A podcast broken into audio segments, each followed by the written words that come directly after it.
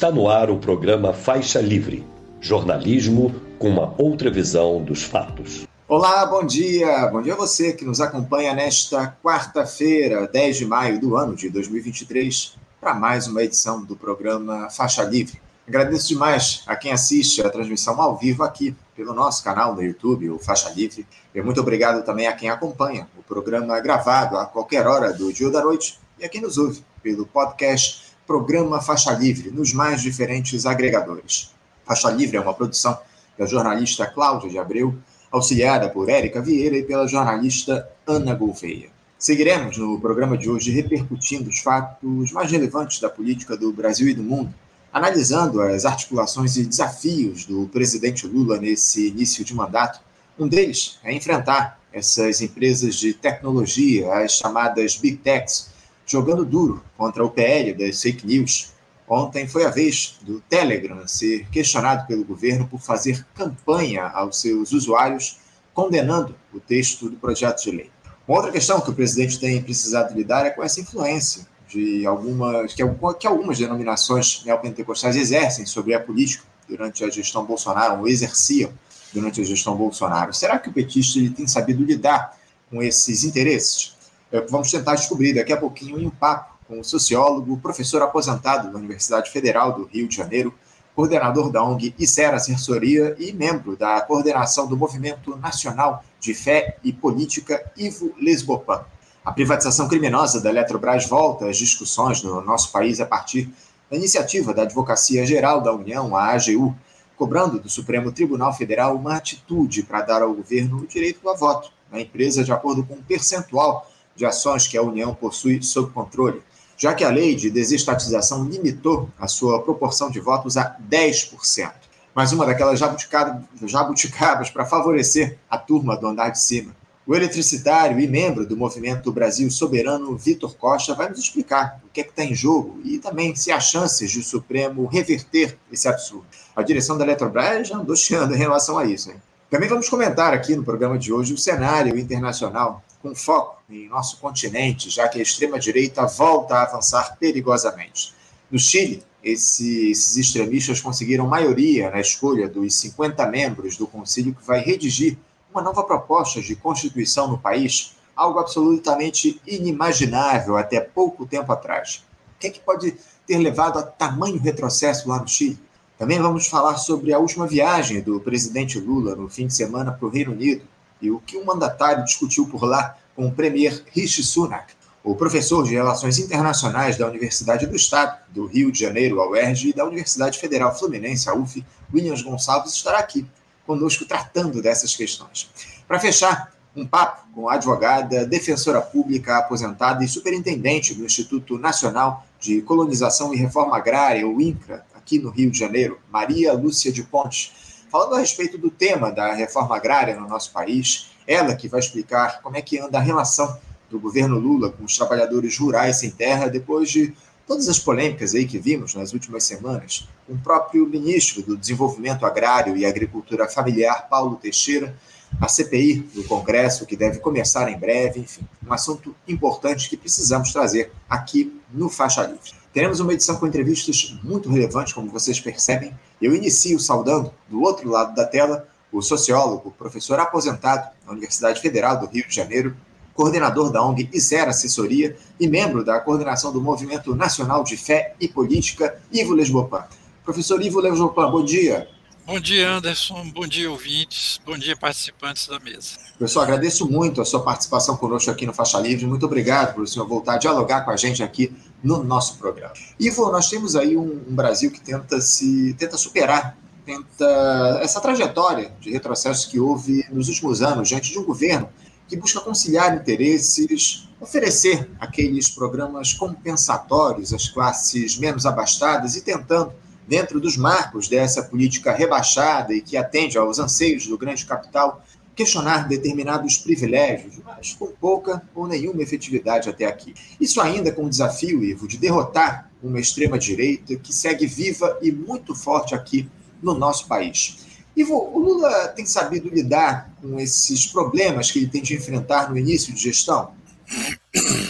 Bom, a gente tem que dizer que o Lula o governo Lula está enfrentando uma série de desafios muito grandes. Né? É, é, o primeiro governo na história do Brasil que começa oito dias depois com uma tentativa de golpe. Então, mal começa o governo, já tem que enfrentar os que se opõem a ele de forma violenta, como nós vimos no 8 de janeiro. Tentativa de golpe que foi derrotada, foi frustrada, mas de qualquer maneira dificultou esse, esse início de governo.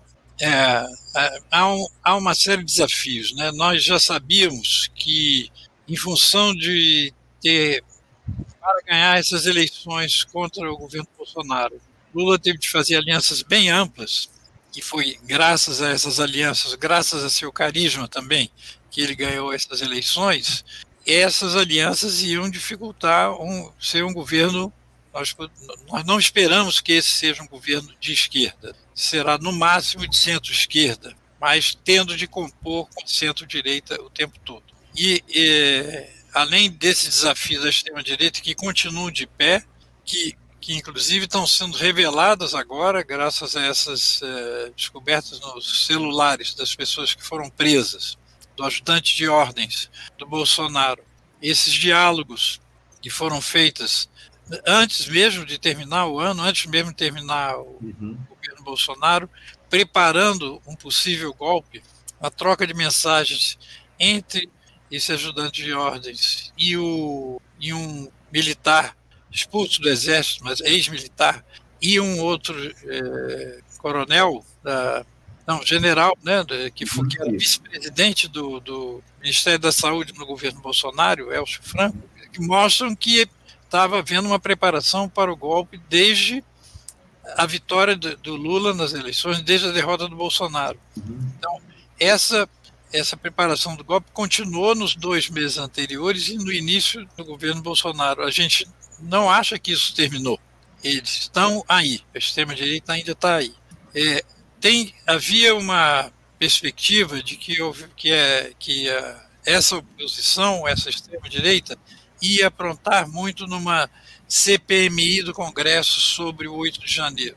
Eu acho que esses, essas revelações que foram feitas nos últimos dias com a prisão de seis pessoas ligadas ao esquema de Bolsonaro estão transformando essa CPMI muito mais em um palco para afirmar o governo Lula do que afirmar a oposição. Vai, vai ser possível aprofundar o que aconteceu para além das investigações que estão sendo feitas já pelo Ministério Público, pelo STF e assim por diante. Então, uhum. vai ter a oportunidade de ouvir e uma parte do, do, dos responsáveis por essa tentativa de golpe, que eram os militares que estavam meio apagados nessas investigações e agora voltam para as, a cena, voltam para a cena em primeiro lugar. Então, eu acho que vai é, essa que seria uma das dificuldades nesse período, não vai ser, a meu ver, na, na minha opinião, essa CPMI vai ser uma oportunidade para expor o quanto eram golpistas esses ligados ao Bolsonaro.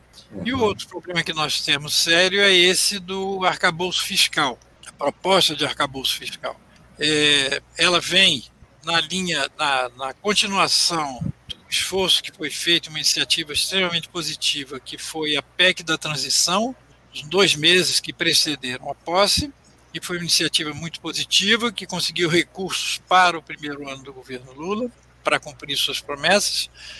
É, por outro lado, tirou a, a questão fiscal da Constituição, passou para lei complementar, isso facilita o trabalho, é bom que seja assim, mas o arcabouço fiscal veio para substituir uma das promessas que foram feitas nessa votação da PEC de transição, que era substituir o teto de gastos, que tinha sido denunciado durante a campanha eleitoral e depois, por um, por um tipo de, é, de regra fiscal. E esse arcabouço fiscal, embora eu não sou economista, mas li vários artigos sobre esse arcabouço fiscal, embora seja bem melhor que o teto de gastos, ele ainda é um, uma proposta que restringe os gastos públicos, especialmente os gastos sociais. Então, isso, ao meu ver, vai ser um problema sério, porque isso vai dificultar a a, o próprio funcionamento do governo Lula e o atendimento aos compromissos, às promessas que ele fez de crescimento econômico, de atender às demandas sociais. Dizer, há, um, há uma dificuldade que está colocada no próprio arcabouço fiscal, que é limitar os gastos públicos. E alguns analistas fizeram é, projeções, quer dizer, se projeções para o passado, se no governo Lula o arcabouço fiscal tivesse sido aplicado, isto é, entre 2003 e 2010, ele gastaria menos da metade do que gastou durante os seus oito anos de governo. Então, isso vai ser uma dificuldade importante que nós vamos ter aí. Um desafio. não, é, é um desafio enorme. Muitos desafios colocados em relação a esse governo Lula. Você falou a respeito dos militares, a gente vai abordar um pouquinho mais essa questão, vamos nos aprofundar daqui a pouquinho esse tema. Também falou aí sobre o arcabouço fiscal. A gente tem eh, comentado muito sobre esse tema aqui no nosso programa, dialogado com uma série de economistas, e o que está claro para todos nós é que a intenção do governo é incentivar o investimento privado aqui no nosso país, o algo que não deu certo ao longo dos últimos anos. Infelizmente, parece que essa é a tentativa aí da equipe econômica do Fernando Haddad ao lançar essa proposta de novo arcabouço fiscal aqui no nosso país. Agora, falando um pouquinho, o, o Ivo, sobre eh, a oposição. Você acha que a oposição mais difícil que o, o presidente Lula tem de enfrentar, ela se dá por parte da extrema-direita ou dos interesses que ele precisa administrar dentro dessa gestão de grande aliança que o PT construiu para governar o país? É, eu acho que a que o principal enfrentamento que ele vai ter é com a extrema-direita, sim, mas ele, tem, ele vai enfrentar também a direita, nesse momento representada pela grande mídia. Uhum. A grande mídia que teve um, um papel na, nas eleições no ano passado, que no mais para o final das eleições é, se colocou mais claramente contra Bolsonaro, que ele facilitou a, a vitória do Lula, e essa grande mídia só deu alguns dias de respiro para o governo Lula e já tem criticado constantemente o governo Lula. Inclusive, a própria proposta que é uhum. limitante do arcabouço fiscal, a, a grande mídia tem criticado como sendo insuficiente. Então, você tem a direita tradicional que tem que se expressa pela grande mídia, o capital financeiro particularmente, e você tem a extrema direita que eu acho que é mais complicada, porque além, além do mais, a extrema-direita ainda é quem sabe melhor usar as redes sociais, o que ela aprendeu desde as eleições de 2018, onde a esquerda perdeu de lavada, uhum.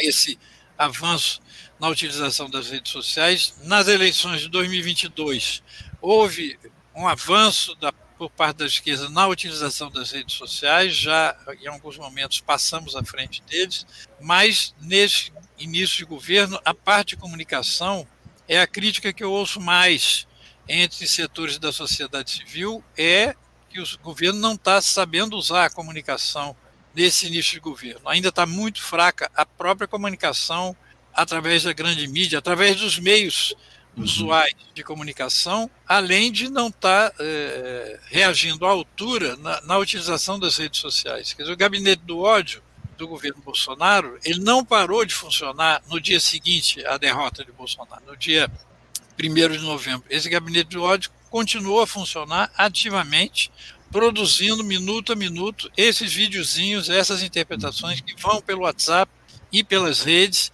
e mantém esses 30% a 40% que ainda apoiam o bolsonarismo. Não há gabinetes de solidariedade por parte do, governo Lula ainda suficiente para enfrentar esses ataques das redes sociais. Ainda está muito fraco. E isso é uma expectativa que nós temos que isso melhore rapidamente, porque não pode demorar muito. Não pode, não pode, acima de tudo. Né? Aproveitando que você, que você citou esse tema aí da, da fake news, do gabinete do ódio, eu queria que você falasse um pouquinho sobre essa ação cada vez mais intensa das chamadas Big Techs, o Ivo, questionando esse PL das fake news, porque ontem foi a vez aí do Telegram enviar um texto aos seus usuários dizendo que o Brasil estaria aí prestes a aprovar uma lei que irá acabar com a liberdade de expressão.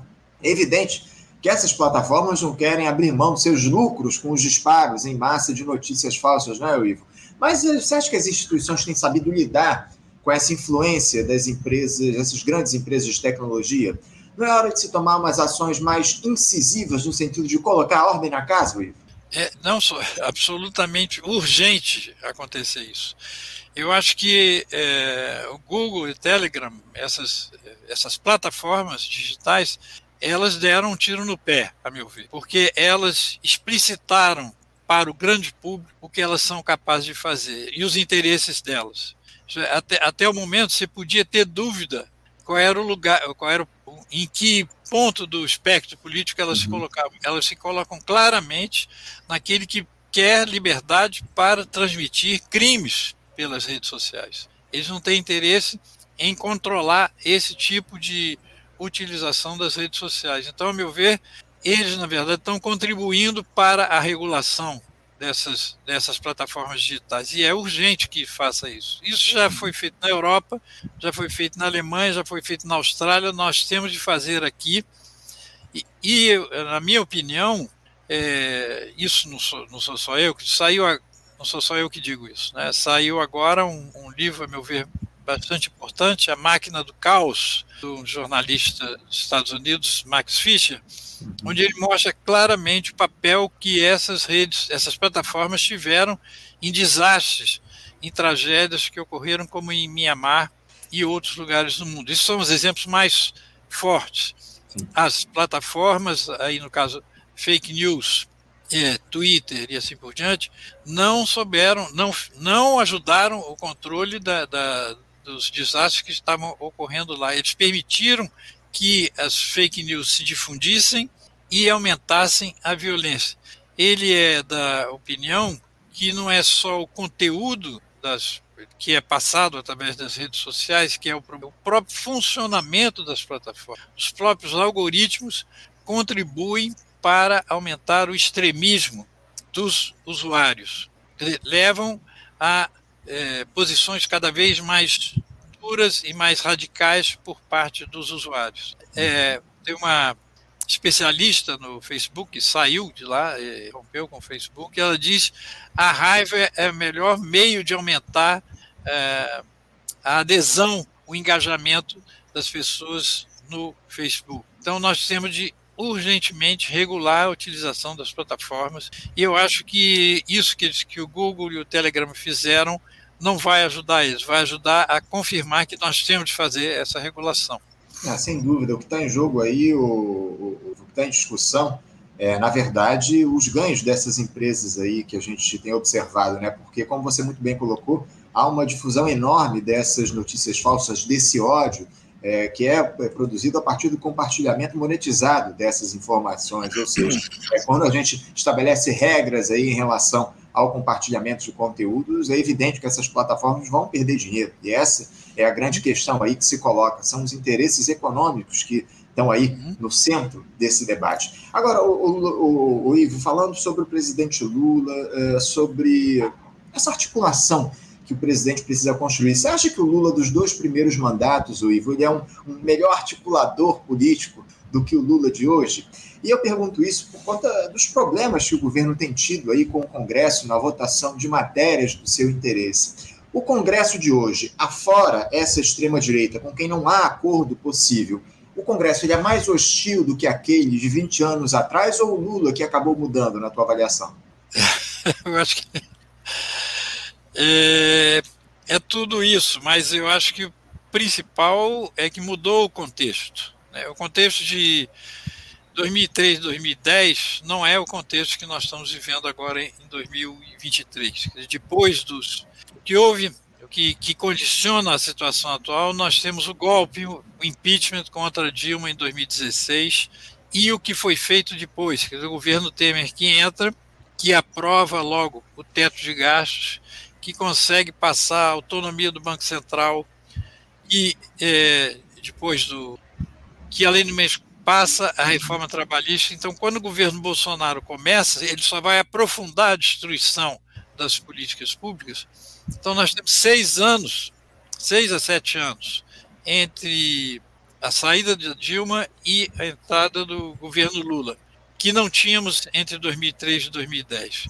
E foi possível também as, as condições econômicas mundiais eram outras. Né? Nós, nós tivemos a maior crise econômica internacional durante o segundo governo Lula, 2008. Entanto, ele conseguiu enfrentar utilizando meios keynesianos para sair dessa crise econômica, mas havia uma facilidade que era o preço das commodities e a bonança da, é, para a economia internacional. Conseguiu sair por cima dessa crise. Nós não estamos no mesmo caso agora em 2023. Os analistas acham que este é o pior congresso que nós já tivemos. Uhum. Mas nós sempre tivemos congressos de maioria conservadora. Então, é um, é um congresso de maioria conservadora, mas também com uma extrema-direita forte aí dentro. Então, tem esse isso que pesa para a relação. O governo, a capacidade do Lula de articular é muito grande, mas as dificuldades são muito maiores. No meio do, do caminho houve um orçamento secreto, que agora não tem mais. O orçamento secreto que o Bolsonaro utilizou para submeter a ele o legislativo. Isso uhum. não, essa possibilidade não existe mais e certamente há dificuldades, vai haver dificuldades para é, fazer articulação com o Congresso. Acho que o Lula é o que sabe melhor articular isso. Alguns analistas acham que ele devia viajar, viajar menos para o exterior e ficar mais aqui para fazer essa articulação. Mas, enfim, isso é uma, um elemento que tem que ser levado em conta. Uhum. Não, não tenha dúvida, não tenha dúvida. E um outro elemento que a gente precisa levar em conta, acima de tudo, é o senhor Arthur Lira, né, o, o Ivo, o presidente da Câmara dos Deputados, que foi aliado do Jair Bolsonaro ao longo do último mandato. Até que ponto, Ivo Arthur Lira, é, que foi apoiado inclusive pelo governo Lula para sua reeleição lá, como presidente da Câmara dos Deputados, ele pode ser o fiel da balança nesse mandato petista. Você acha que ele vai ficar com a espada do impeachment aí sobre o pescoço do presidente, caso ele não atenda aos interesses da turma do baixo clero? Ontem, inclusive, o Lira disse que a principal reforma no Congresso é brigar para não retroceder no que já foi aprovado. Ou seja, o, Lira demonstra aí que não vai ceder um milímetro sequer. Como é que você observa essa relação do presidente Lula com o presidente da Câmara, Arthur Lira, Ivo? É, vai ser complicado o tempo todo, mas isso ele já, ele já sabia quando é, decidiu que eles deviam apoiar, que o PT devia apoiar a eleição, do, a reeleição do Arthur Lira para presidente da Câmara. Porque ele sabe que é um, um elemento que vai se contar com isso. Uhum. Tem que contar a, a coalizão dos, da aliança que ele montou para governar, tem que contar com isso também. É, eu acho, um elemento que, que acho importante, é que ele tem que jogar mais para o apoio na sociedade e não apenas na capacidade de articulação direta com o Congresso. Não está havendo movimento no sentido de mobilizar os movimentos sociais, as organizações da sociedade civil para exigir um aprofundamento daquilo que foi prometido na campanha eleitoral. O arcabouço fiscal é um recuo em relação ao que foi prometido na, na campanha eleitoral. Isso tem que ser melhorado. Como se vai fazer isso? Tem que haver pressão na sociedade, além da pressão do capital financeiro e da pressão dos parlamentares que vão querer atender mais seus interesses fisiológicos. Eu acho que ele consegue contrabalançar Lula, consegue contrabalançar melhor a relação com Arthur Lira usando a sua relação com o presidente do Senado, Rodrigo Pacheco. Mas não pode se apoiar apenas nessas relações palacianas e congressuais. Tem que ir para a sociedade civil, tem que se apoiar mais nessa força e pressão da sociedade para exigir o que já foi prometido. É, o, a grande questão, Ivo, é que a gente já vem fazendo essa cobrança, inclusive desde a campanha eleitoral. Né? Infelizmente, a escolha que o PT fez durante o processo eleitoral foi dessas alianças aí, é, para lá de espúrias com essa turma do andar de cima, com esses partidos aí absolutamente fisiológicos que só buscam cargos e benesses dos diferentes governos. É, infelizmente, foi a escolha que o PT fez durante a campanha. Não, acima de tudo, uma, uma aliança com o povo, que era o que a gente precisava, ter um governo efetivamente popular e ligado é, aos dramas que estão colocados ao nosso país, na solução dessas questões, levando o povo para o comando do país. Infelizmente, a escolha não foi feita nesse sentido e agora o Lula está sofrendo aí as consequências das escolhas aí que foram realizadas ao longo do processo, é, nomeou uma série de ministros aí de partidos como União Brasil, partidos que não têm dado o apoio efetivo no Congresso com votos em relação às demandas que o governo pretende aprovar, enfim, é lamentável todo esse quadro, mas não dá para a gente deixar de falar que foi uma escolha feita pelo Partido dos Trabalhadores ao longo desse último período. Vamos ver se isso muda a partir de eventuais derrotas que o governo venha a sofrer lá na, na, no Congresso Nacional. Enfim, o, o, o, Ivo, eu também queria falar, aproveitar que você, no início, na tua primeira resposta, você comentou a questão dos militares. Uh, essa, essa, com relação eh, aos militares, você acha que o presidente Lula ele segue insistindo aí em nomear integrantes das Forças Armadas no governo da maneira que ele deveria? Porque ele manteve um general aí no comando do Gabinete de Segurança Institucional, o GSI, mesmo após tudo aí, aquilo que nós vimos no 8 de janeiro, ao nomear o Marco Antônio Amaro dos Santos para o comando do GSI. Mas parece que esse senhor já entrou em atrito com o próprio ministro da Defesa, José Múcio, querendo equiparar as carreiras civis de Estado às militares. Eu confesso, o, Ivo, que eu queria entender a, a, fixação do presidente Lula pelas Forças Armadas. Por que, que ele insiste em manter essa turma em cargos do governo? É, isso é um problema sério, né? Não é só não é só você que está pensando isso, todos nós. É, por que, que ele manteve Zé Múcio no Ministério da Defesa? Quando foi a atuação de Zé Múcio no 8 de janeiro foi extremamente fraca, ele não deveria continuar. É, até o presente momento, o Lula está tentando manter uma relação com os militares, como ele teve nos dois governos anteriores, Lula 1 e 2, entre 2003 e 2010, evitar atritos com os militares, ver se consegue avançar na melhoria das relações entre eles. Ora, à medida que estão saindo essas revelações do, do, a partir das prisões do, do entorno do Bolsonaro, cada vez mais está claro a vinculação da tentativa de golpe com militares e parte importante dos setores militares. De um lado, outra, outra coisa está sendo revelada é que uma parte dos militares não entrou, né, não aceitou essa jogada, como é, se revelou naquela troca de mensagens uhum. entre o Elcio Franco e Ailton Barros, em que o Elcio Franco está preocupado em pressionar o comandante do Exército, porque ele não está aceitando a ideia de dar o golpe. Então, existe uma parte do oficialado que não queria o golpe. Mas outra parte, como o comandante militar do Planalto, evidentemente estava participando dessa tentativa de. Isso exigiria posições mais firmes, como a que Lula teve quando justamente é, exonerou esse comandante militar do Planalto e trocou por outro, né? e o comandante do Exército foi trocado.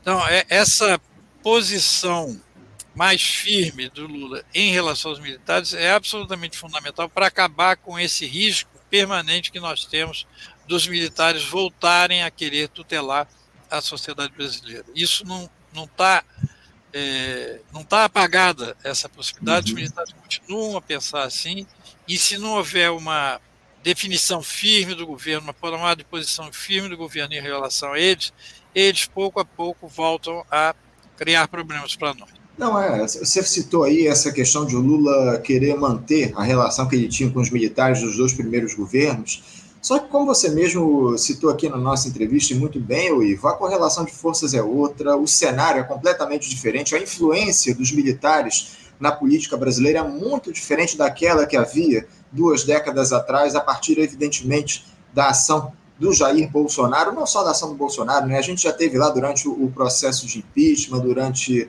aquela questão toda relacionada à prisão do Lula, a influência dos militares. Teve tweet de general é, pressionando o Supremo Tribunal Federal a não aprovar lá um habeas corpus para que o Lula concorresse à presidência da República em 2018, enfim. Então, não dá para a gente considerar que o Lula pode manter a mesma relação que ele teve com os militares de duas décadas atrás, se o cenário, se a correlação de forças é absolutamente distinta em relação ao que a gente tinha naquele período. Eu te confesso que eu continuo tentando entender essa insistência do Lula e a gente vai continuar aqui é, dialogando a respeito disso, porque não dá, não dá para a gente manter mais esses generais aí comandando pastas, comandando ou dialogando com a política institucional aqui no nosso país. Essa turma tem de voltar para a caserna, essa é a grande questão. E vou, é, mudando um pouquinho de assunto, esses dias eu li um artigo muito interessante escrito pelo teólogo Alexandre Gonçalves para o jornal Folha de São Paulo, que tem o título O Cristianismo Freestyle Bolsonarista. que seria gestado aí por uma teologia pseudo-cristã no seio das igrejas evangélicas. E as mudanças que o bolsonarismo promoveu na relação das igrejas com a política, elas podem ser desfeitas ao longo desse mandato do presidente Lula. Como é que o governo ele deve lidar com essa influência que algumas denominações neopentecostais exerceram ou exercem sobre a institucionalidade. Por exemplo, essa notícia aí de que o presidente deixou lideranças evangélicas fora do chamado conselhão, algo que não ocorreu nos outros governos petistas, indica essa tentativa do Lula de tirar as igrejas da política? Não, eu não acho que seja que seja isso, né? É, uhum. Existe uma setores das igrejas evangélicas que têm um, que já tiveram uma posição clara durante a campanha eleitoral de apoio à democracia e, portanto, apoio à candidatura do Lula contra o Bolsonaro, mas eles são minoritários no conjunto das, das igrejas evangélicas. É, é, preciso chamar a atenção que são igrejas evangélicas, sobretudo neopentecostais, uhum e um setor da Igreja Católica importante, que, que ficou também do lado do Bolsonaro na campanha eleitoral, que até agora tá, tem posições mais é, bolsonaristas. Então, no decorrer do governo Bolsonaro, houve um apoio desse setor mais fundamentalista religioso em relação a isso, que se liga à questão das pautas é, de comportamento, né, como questão do aborto e outras direitos sexuais e reprodutivos, eles são mais ecumênicos na relação católicos de extrema-direita e evangélicos neopentecostais de extrema-direita do que na questão religiosa, porque se unem na questão política. E esse setor que está isso está presente na Igreja Católica atualmente no Brasil. Uma parte é bolsonarista, uma parte é ligada a essas pautas, uhum. que faz oposição a Lula. Eu acho que Lula tem consciência disso, tem havido uma, um contato cada vez maior dos setores evangélicos progressistas com o governo Lula, mas ainda não está se revelando né, nos fatos. Precisa ir uhum. mais além essa articulação, essa, essa capacidade de relação do governo com setores evangélicos progressistas. É muito importante esse diálogo aí do presidente com esses setores evangélicos progressistas, como você muito bem coloca, né, Ivo? Para a gente, definitivamente, por fim, a essa influência nefasta que algumas denominações, como eu citei aqui, neopentecostais, exerceram ao longo dos últimos períodos. E nesse sentido, o, o, o nível de degradação, de envolvimento de alguns desses setores neopentecostais com a política, ele é, ele é, tão grande que aposentadorias de pastores têm sido bancadas de maneira irregular após um ato da gestão Bolsonaro. Um tema que nós já abordamos por aqui, inclusive, o Sindicato dos Auditores Fiscais da Receita Federal, o Sindifisco, já se posicionou a respeito. Lamentável, né, Ivo, que os trabalhadores tenham de bancar essas aposentadorias, que são altíssimas, diga-se de passagem, né? Uhum, é, isso aí é, é um escândalo, né? Que que está presente que a gente tem que mudar várias vários privilégios. Esses, esses setores das igrejas evangélicas bolsonaristas conseguiram durante esses quatro anos, assim como o governo concedeu privilégios especiais para os militares, para conseguir o apoio desses setores evangélicos, ele concedeu uma série de direitos de privilégios e que tem que ser mudados nessa gestão do governo Lula. Acima de tudo, a gente precisa pressionar nesse sentido, de que haja mudanças para que os direitos dos trabalhadores sejam atendidos, acima de tudo, e esses privilégios caiam, é o que a gente espera. E vou, para a gente fechar aqui, eu queria conversar um pouquinho com você a respeito da atuação dessa dita esquerda revolucionária aí, que tenta pressionar o governo Lula por mudanças ou para que o governo haja mais no sentido de atender as demandas da classe trabalhadora. Como é que você tem visto aí a atuação da, da dita esquerda que não se rendeu nesse sentido? A pressão ela tem sido realizada da maneira correta ou você acha que o próprio governo, o próprio PT deveria mobilizar as esquerdas para irem às ruas pressionar é, o governo por mudanças que tragam aí é, efetivas alterações e que é, diz, digam respeito aos interesses da classe trabalhadora, porque, infelizmente, Ivo, a gente não tem visto aí o povo mobilizado nas ruas nesse início de governo Lula. Como é que você vê aí essa relação da, da dita esquerda que não se rendeu com esse governo? Há pressão, há interesse da, do próprio Partido dos Trabalhadores em mobilizar a classe trabalhadora ou não há? Hum, Eu acho que o Partido dos Trabalhadores tenta muito mais conseguir apoio para o governo do que se deixar pressionar. Eu acho que as esquerdas têm tentado é, manter um, um, nível de pressão, mas ainda está muito fraco. É muito fraco. Você vê que houve é, ocupações, algumas pequenas ocupações por parte do MST, e imediatamente o governo reclamou dessa pressão. Embora o Lula tenha explicitado durante a campanha e mesmo depois da vitória eleitoral, mesmo depois de começar o governo, Lula tem insistido que vocês têm que pressionar, vocês não têm que só elogiar o que está sendo feito, porque é assim que o governo pode melhorar. Quando essa pressão se faz, tem setores do governo que reagem como se não devesse haver cobrança, como se não devesse haver pressão. É, ainda é insuficiente por parte das esquerdas a pressão sobre o governo. O governo está sob pressão direta do capital financeiro. Quem, aliás, participou da, dos diálogos para a elaboração desse arcabouço fiscal foi unicamente o mercado. Não houve participação dos setores populares nem de centrais sindicais para pensar esse arcabouço fiscal.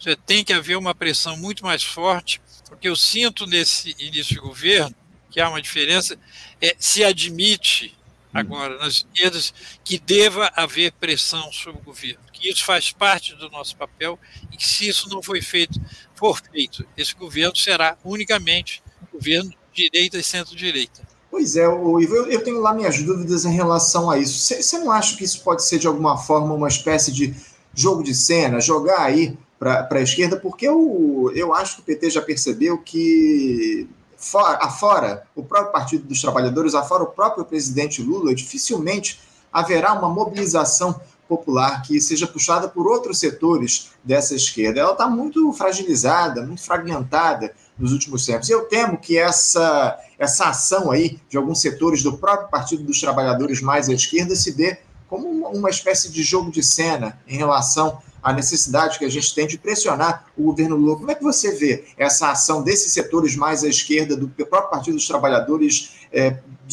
exigindo que a, a, classe trabalhadora pressione esse governo Lula? Eu acho que só vão ceder. Eu devo dizer que eu tenho muitas restrições. A maneira como o Partido dos Trabalhadores, o PT, ele é um partido da situação, partido da ordem, que, que não vai querer radicalizar e assim por diante. Então, vai depender realmente de, dos outros setores, e aí essa pressão dos outros setores pode influir sobre uma parte mais à esquerda do Partido dos Trabalhadores. Mas o PT, como um todo, tende a ser conservador na sua forma de fazer política. Uhum. A pressão tem que vir de fora, junto aos setores mais dispostos a essa pressão, senão não, não vai rolar. É. É, e, o, e, o, problema é justamente esse. Infelizmente, eu não vejo aí capacidade desses setores mais à esquerda no nosso país de pressionarem o governo nesse sentido. Infelizmente, a esquerda perdeu demais ao longo desses últimos anos. Houve uma enorme desmobilização da classe trabalhadora e a gente vai precisar remar muito para reconstruir todo esse quadro aí de uma esquerda efetivamente revolucionária que tenha o interesse de, de atacar esses privilégios que estão colocados em relação à grande burguesia, à alta burguesia aqui no nosso país. Ivo, eu quero agradecer demais a tua presença, a tua participação conosco aqui no programa de hoje. Muito obrigado por voltar a conversar com a gente aqui no Faixa Livre. Eu te desejo um ótimo dia de trabalho e deixo o meu abraço forte. Muito obrigado. Bom dia para vocês e para os ouvintes também. Bom dia e um abraço. Conversamos aqui com Ivo Lesbopan. Ivo Lesbopan, que é sociólogo, professor aposentado da Universidade Federal aqui do Rio de Janeiro, a UFRJ, coordenador da ONG Isera Assessoria e membro da coordenação do Movimento Nacional de Fé e Política. E falou aí conosco a respeito do cenário político no nosso país, enfim, das articulações do governo Lula, da influência de setores ligados ao neopentecostalismo com as instituições, com a política aqui no nosso país, enfim. Um bom papo importante aqui com o Ivo, que há bastante tempo não conversava conosco aqui no Faixa Livre. Você, ouvinte do Faixa Livre, pode ajudar a mantê-lo no ar. Faça sua contribuição diretamente na conta do Banco Itaú, agência 6157, conta corrente 99360, dígito 8.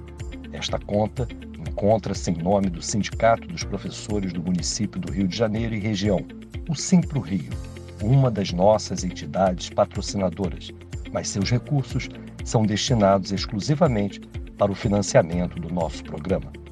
Você pode fazer sua doação de qualquer valor, utilizando também a nossa chave Pix, que é ouvinte@programafaixalivre.com.br.